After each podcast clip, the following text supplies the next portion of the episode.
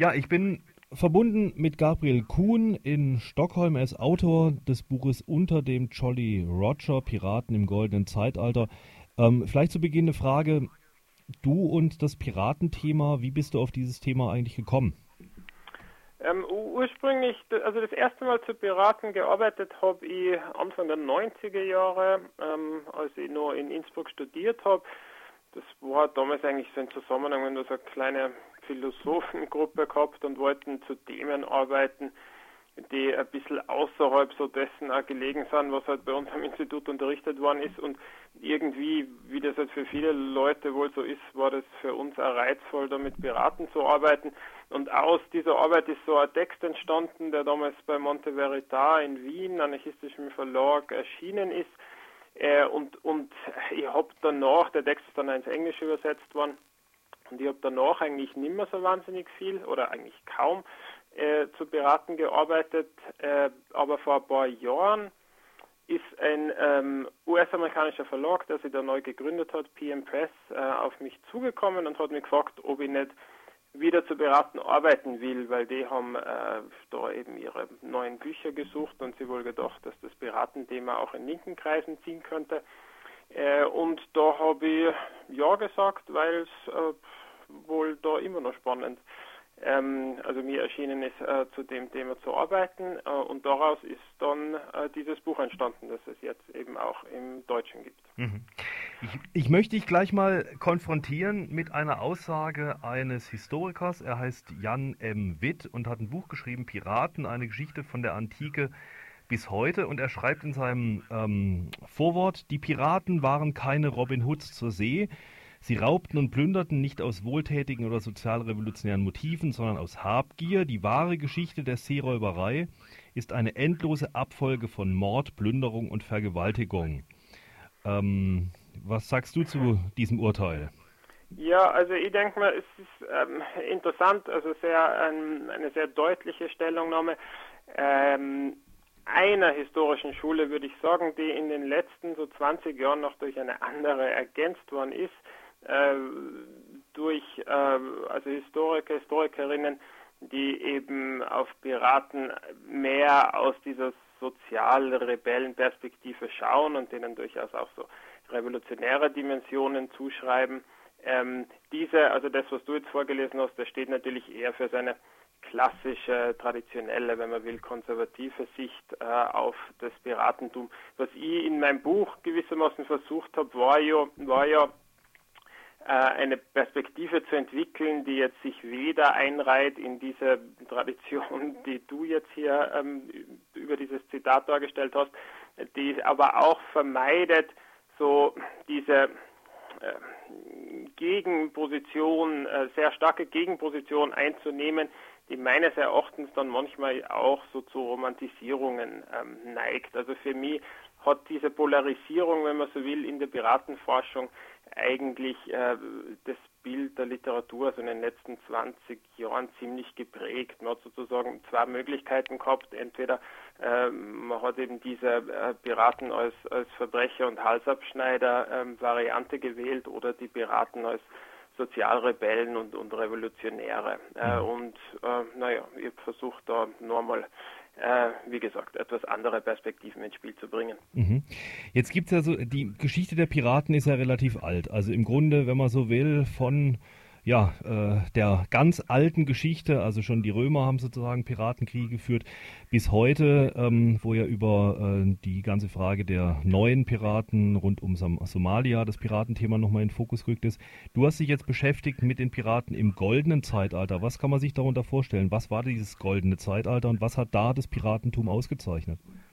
Also das goldene Zeitalter, ähm, ganz einfach zusammengefasst, war äh, die Zeit der äh, karibischen Piraterie, also ähm, jetzt an historischen Daten festgebunden, kann man das so einordnen, 1690 bis 1725 in etwa. Die Piraterie, die in der Karibik äh, in Zusammenhang mit der Kolonialisierung äh, der Karibik und auch den Auseinandersetzungen zwischen den Kolonialmächten dort entstanden ist und die sich dann ausgedehnt hat äh, bis zum Indischen Ozean, also Madagaskar war ja dann auch so ein Zentrum äh, der Piraten dieses Zeitalters und zum Schluss dann auch die westafrikanische Küste, vor allen Dingen äh, in Zusammenhang mit dem aufkommenden äh, Sklavenhandel.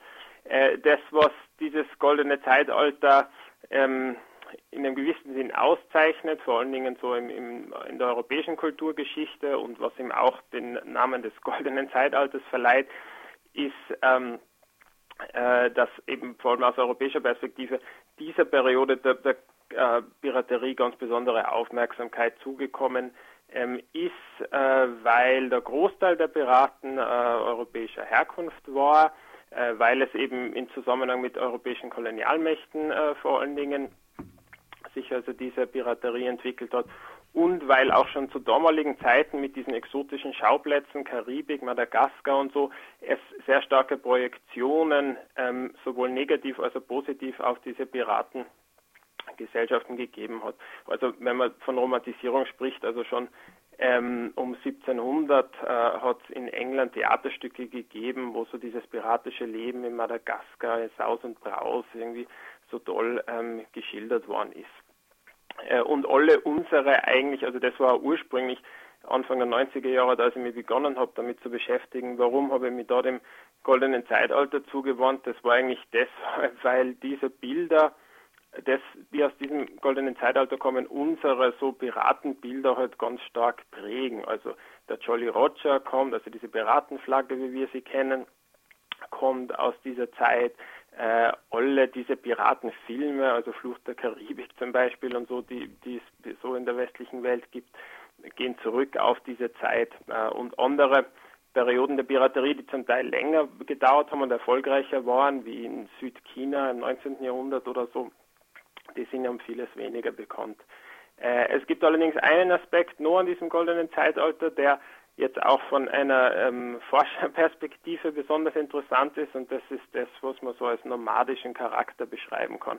Also während eigentlich in allen anderen Fällen so von starken piratischen ähm, Gemeinschaften oder Gesellschaften, wie zum Beispiel jetzt im Fall von Somalia, das so ist, dass die Leute ähm, eine Heimat haben in einem Küstengebiet, dort auch Teil einer breiteren Gesellschaft sind und sozusagen von dort ausgehend dann aufs Meer hinausfahren und Schiffe überfallen, sich dann aber auch wieder in ihre Heimat- und Küstengebiete und Gesellschaften zurückziehen können.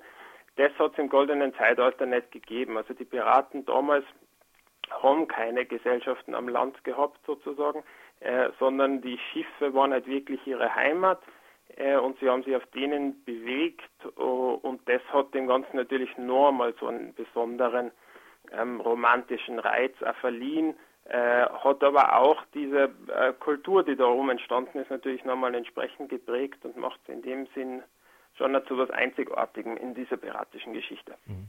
Vielleicht können wir mal äh, da einhaken bei der Frage der Kultur.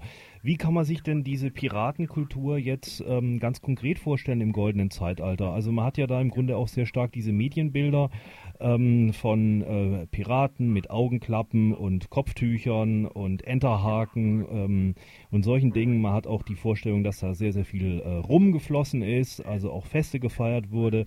Dann hat man vielleicht auch so etwas die romantische Vorstellung, dass die Beute, die sozusagen äh, ergattert wurde, auch ähm, halbwegs egalitär oder gleich unter diesen Mannschaften aufgeteilt wurde. Was ist denn da sozusagen Romantik oder Mythos und was ist da Wirklichkeit? Ähm, also ganz grundlegend einmal, das macht einen der äh, Reizpunkte aus ähm, oder einen der Anreize aus, äh, sich mit dieser Zeit zu beschäftigen.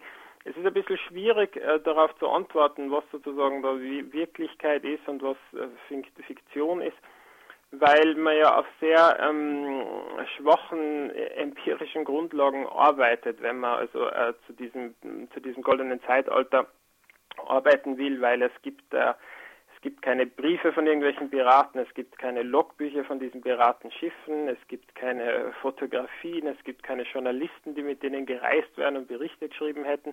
Ähm, das heißt, es ist relativ schwierig zu sagen, was jetzt da an diesen Bildern, die wir haben, wirklich der Wahrheit entspricht und was im Laufe der Jahrhunderte hinzugedichtet worden ist. Wenn man sich aber die Forschung so allgemein anschaut, äh, dann kann man wohl davon ausgehen, dass vielen, vielen dieser Bildern, die wir so haben, eben dem, was du angesprochen hast, da, diese, diese Augenklappen und die Holzbeinen, den Enterhaken, und auch diesen extravaganten Kleidern, dass, dass da schon überall ein Kern Wahrheit äh, dahinter steckt. Also vor allen Dingen äh, dieses, diese extravaganten Kleider, das wird halt oft so beschrieben, dass ähm, Piraten so auch als ähm, äh, Parodie auf die äh, hohe englische Gesellschaft oder so sich dann nach Überfällen, wenn sie Zugang zu solchen Kleidern gehabt haben, sie besonders extravagant gekleidet hätten äh, und so weiter. Gleichzeitig scheint aber so zu sein, dass das dann passiert ist, wenn man an Land gegangen ist oder so. Also dass die Leute da so auf ihren Schiffen rumgelaufen wären, wie das manchmal dann so Filmen dargestellt wird, ist eher unwahrscheinlich. Da hat man sich wohl so angezogen wie die meisten anderen ähm, Seeleute auch.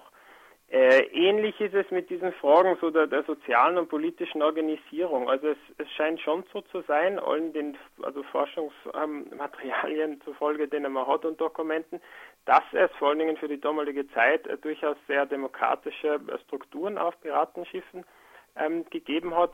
Gleichzeitig scheint es natürlich ein bisschen naiv äh, davon auszugehen, dass das irgendwie so Keimzellen äh, egalitär, basisdemokratischer Gemeinschaftsordnungen gewesen wären. Also dass es da natürlich interne Machtstrukturen gegeben hat, äh, scheint klar. Vor allen Dingen, was für mich interessant ist, ist, dass meines Erachtens gewisse dieser demokratischen Prinzipien, die innerhalb der Piratengesellschaft zwar anerkannt worden sind, äh, außerhalb dieser Gesellschaft eigentlich ziemlich irrelevant waren. Also so diese Vorstellung, dass der Großteil der Piraten des goldenen Zeitalters nur reiche Handelsschiffe überfallen hätte und dann eventuell vielleicht die Beute verteilt hätte an irgendwelche armen Leute.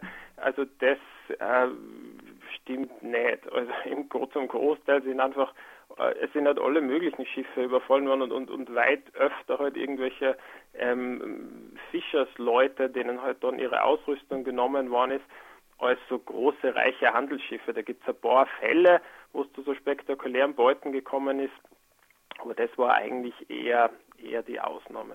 Mhm. Jetzt gibt es ja einen Historiker, der im Grunde auch schon sehr, sehr früh auf eine mögliche utopische Dimension jetzt von ähm, diesem Piratentum aufmerksam gemacht hat. Ich spreche von Markus äh, Rediker, der auch zusammen äh, mit dem Peter Lineborn ein Buch geschrieben hat, das auch zumindest in der Linken ziemlich viel be äh, beachtet wurde, The Many Headed Hydra, also die vielköpfige Hydra, wo sie im Grunde auch für die gleiche Zeit, also dieses goldenen Zeitalters, eine Art, naja, Proletariat vor dem Proletariat äh, skizzieren, sehr widerständig äh, und sie zählen unter anderem ja auch die Piraten sozusagen zu diesem ähm, ja, äh, rebellischen ähm, Hydra-Proletariat dazu. Mhm.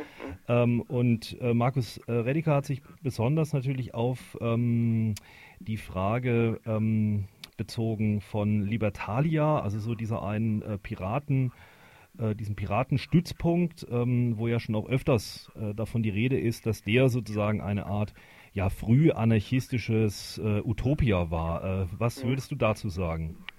Ja, da gibt es zwei Sachen vor allem zu sagen.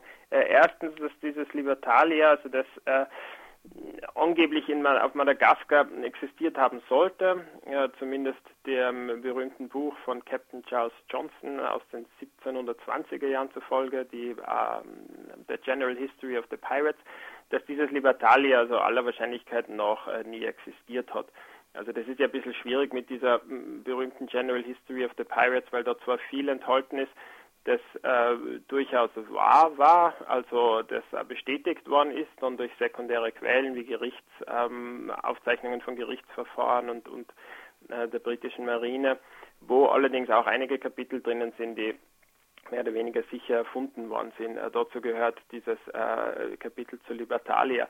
Was allerdings für mich nochmal besonders interessant ist, ist, äh, dass wenn man sich genau anschaut, wie Libertalia beschrieben wird in diesem Buch von Captain Charles Johnson, dass das eigentlich sehr wenig mit so quasi anarchistischen oder kommunistischen Idealen zu tun hat, sondern es war eigentlich viel mehr ähm, so eine also demokratisch-liberalistische Grundordnung, also ganz klar mit Eigentumsrechten, ganz klar mit einem Staat, der diese verwaltet und kontrolliert. Das war eigentlich eher so dieses britische, Locksche, Hobbsche Vertragsmodell, das für die damalige Zeit ähm, natürlich eine progressive Dimension gehabt hat und wahrscheinlich der Autor dieser General History ähm, das auch aus diesen Gründen, so aus politischen Gründen einbauen wollte in seine Geschichte. Aber es ist letztlich nicht einmal so eine wahnsinnig radikale, äh, utopische äh, Gesellschaftsordnung, die da beschrieben wird. Ähm, und irgendwo im Laufe, so meines Erachtens, im Laufe dieser Piratengeschichte und dieses Gegensatzes von so mehr konservativen und mehr linken Historikern ist das verloren gegangen. Also man hat sich dann irgendwie so um, um dieses Libertalia, das ist so ein Symbol geworden, um das man sich da gestritten hat, ohne dass ich, also ich habe manchmal den Eindruck, dass die Leute sich nicht einmal mehr das Kapitel in diesem Buch durchgelesen haben, äh, wo, wo, wo Libertalia wirklich beschrieben wird. Mhm. Noch eine Frage, du hast es ganz am Anfang erwähnt. Ähm, das war ja sozusagen auch die Zeit der großen äh, ja, Sklaverei und des Sklavengeschäfts und der Sklavenhaltung. Ähm, wo sind da sozusagen die Piraten einzuordnen? Waren Piraten in der Regel, wie man auch manchmal hörte äh, und hört, entflohene Sklaven äh, oder waren das sozusagen eher gewiefte Geschäftsmänner, die sozusagen mit Sklaven auch ihre Geschäfte gemacht haben? Äh, sowohl als auch. Also da wenn man sich wieder diese etwas schwierige, äh, diese etwas schwierig zu deutenden Materialien anschaut, die es dazu gibt, würde ich sagen, ja, die Antwort ist sowohl als auch. Also es, es hat natürlich schon ähm, eine gewisse Aufweichung, wenn man so will, äh, von, von so kolonialen Gesellschaftsordnungen in den Piratengemeinschaften und Gesellschaften gegeben, weil sie es schon auch ein sehr starkes, so anti, einen sehr starken antiautoritären Impuls gegeben hat, so dass es durchaus möglich war, auch für entlaufene Sklaven sich so Piratencrews ähm, anzuschließen und da zum Teil auch also zu vollwertigen Crew-Mitgliedern zu werden und so. Das ist das eine, da gibt es schon bestimmte Fälle und es haben wir Leute zu diesen Sachen geforscht.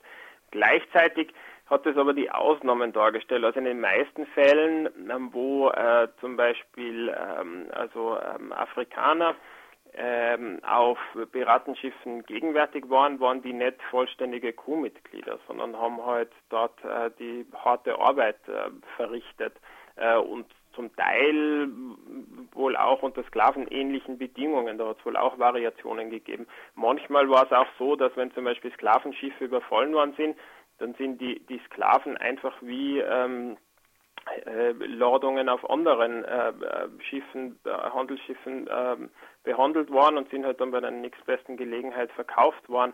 Äh, und in Madagaskar hat es eine ganz konkrete Zusammenarbeit von manchen Piraten mit dort ansässigen Sklavenhändlern gegeben. Also das ist ein bisschen komplex. Ich glaube, was manchmal da in, in der linken sozusagen ähm, etwas vereinfachten Perspektive verloren geht oder etwas durcheinander kommt, hat vor allem mit dieser letzten Phase zu tun, wo äh, Piraten so Sklavenschiffe eben entlang der westafrikanischen Küste überfallen haben, weil das dann manchmal so ausgelegt wird, als hätten Piraten da diesen Sklavenhandel angegriffen.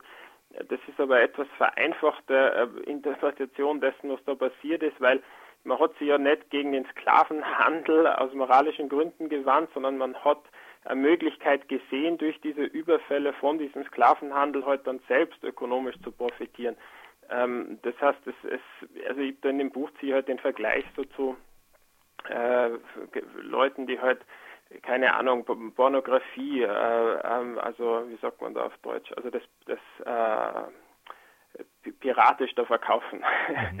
Also, also so Raubkopien, so sagt man da. Raubkopien anfertigen und sie da einschalten. Also man profitiert, also das ist ja sozusagen keine ähm, antipornografische Haltung, äh, nur weil man da die großen Pornoindustrie äh, Firmen äh, abzockt, ähm, sondern man profitiert halt davon. Und ähnlich würde ich das beschreiben mit diesem Verhältnis von, von den meisten Piraten zur Sklaverei. Also man hat sich das, das selbst zunutze gemacht, mehr als dass man das äh, letztlich angegriffen hätte. Mhm. Wobei, wie gesagt, es gibt ein paar Ausnahmen. Jetzt war ja, also vielleicht als letzte Frage oder nochmal als letzte Wendung, jetzt war ja im Grunde so dieses Piratenbild, ähm, schon auch immer relevant für, ähm, ja, ich sage jetzt mal auch radikale linke Strömungen oder auch für Subkulturen. Also was weiß ich, eben die, äh, äh der Jolly Roger ähm, war zu sehen über den besetzten Häusern äh, auf der Hafenstraße und so weiter und so fort. Mhm. Gleichzeitig ist es ja auch so, dass ähm, der Pirat im Grunde auch im Zentrum der Kulturindustrie mit im Grunde diesen ganzen Pirates of the Caribbean und so weiter, Johnny Depp, äh, angekommen ist. Also siehst du im Grunde da noch so ein subversives Potenzial, das ähm, Piratentums als, ich sage jetzt mal, Gegenbild oder vielleicht auch, schwieriger Begriff, als Mythos oder als mhm. Gegenmythos? Also ich glaube, diese Dimension gibt es schon. Also das ist, wo ich jetzt eingangs gesagt habe, ich habe da versucht in diesem Buch nochmal so ein bisschen andere Perspektiven anzubieten als einfach so dieses Piraten, Verbrecher und Hausabschneider oder Piraten, Hurra, Sozialrevolutionäre.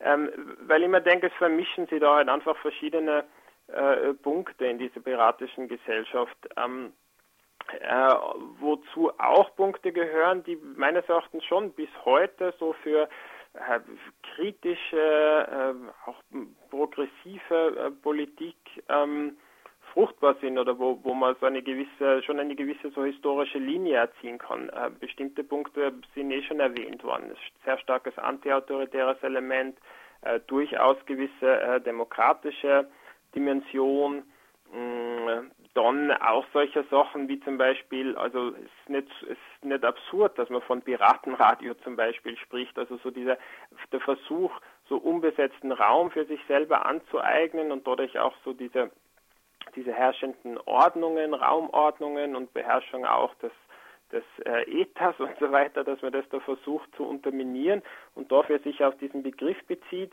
äh, das, das ist jetzt, da gibt es schon eine Grundlage dafür. Ne? Und ich glaube, es also so ein gewisses, das ist natürlich schwierig, ne? also mit antikapitalistisches Element, also gibt ja da diese Deutungen, eben wie du auch angesprochen hast, zu die Piraten als Quasi-Proletariat, das scheint mir ein bisschen zum Beispiel schwierig, ne? weil, weil die waren ja also als in überhaupt keinen Produktionsprozess eingeschlossen. Sie haben sich ja rein parasitär eigentlich zum Kapitalismus verhalten aber es gibt ja heute auch, so von in so anarchistischen Kreisen, Gruppen, die ähnliches Verhältnis einnehmen. Also äh, halt äh, zu schauen, dass man äh, Kapitalismus irgendwie dadurch unterwandert, dass man ihm die Produkte nimmt, ohne selbst zu dieser Produktion beizutragen. Wie man das beurteilen mag, ist was anderes. Nicht? Aber, aber es gibt da auch in dieser ebenso, wenn man so will, antikapitalistischen Tradition bestimmte Anknüpfungspunkte.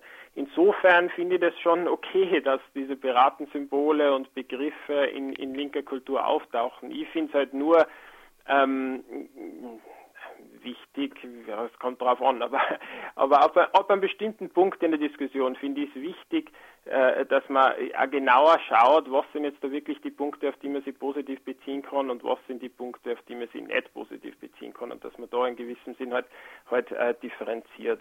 Weil ich mir denke, also Romantisierung, Romantisierung kann bedeuten, dass äh, also das hat ja seinen Sinn, das inspiriert und provoziert und manchmal ist das wichtig, aber manchmal kann man, wenn man zu viel romantisiert, kann man vielleicht auch unglaubwürdig werden und im schlimmsten Fall wird es peinlich. Mhm. Ähm, ja. Das ist so ein schönes Schlusswort. Dankeschön. ja, danke ebenfalls.